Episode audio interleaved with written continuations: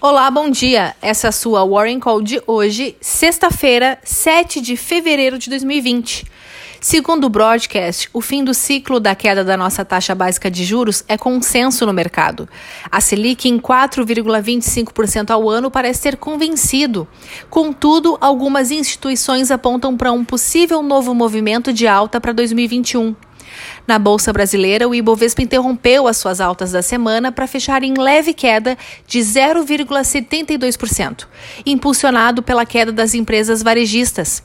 Esse movimento de queda é comum após as diversas altas que tivemos ao longo da semana, visto que alguns investidores estão em busca de realização de lucros. Como os investidores domésticos não estão vendo um catalisador para o curto prazo, eles seguem cautelosos nos seus investimentos. Uma surpresa dessa quinta-feira foram as ações da Cielo, que se valorizaram quase 5%.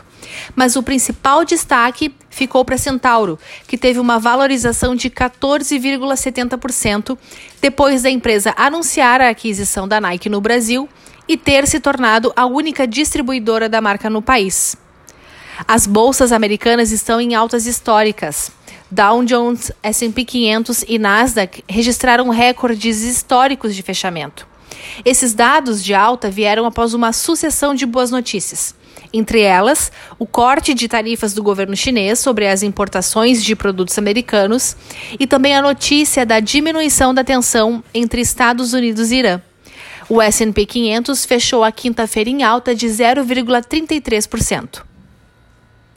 O VIX continua com tendência de queda e fechou com mais um ajuste para baixo, em menos 1,25%. Os juros brasileiros nos vértices de janeiro tiveram uma leve alta e estão à taxa de 4,33. O CDS Brasil, que é o seguro contra calote, sofreu outra queda e está em 95,2 pontos. Essas quedas mostram que podemos estar caminhando para patamares ainda mais baixos de risco no país. Também tivemos um pregão estável nessa quinta-feira para as cotações de câmbio. Após o Copom ter sinalizado o fim dos cortes dos juros, alguns analistas apontam possíveis alívios nas taxas de câmbio. É bom ficar atento a essas cotações. Até amanhã!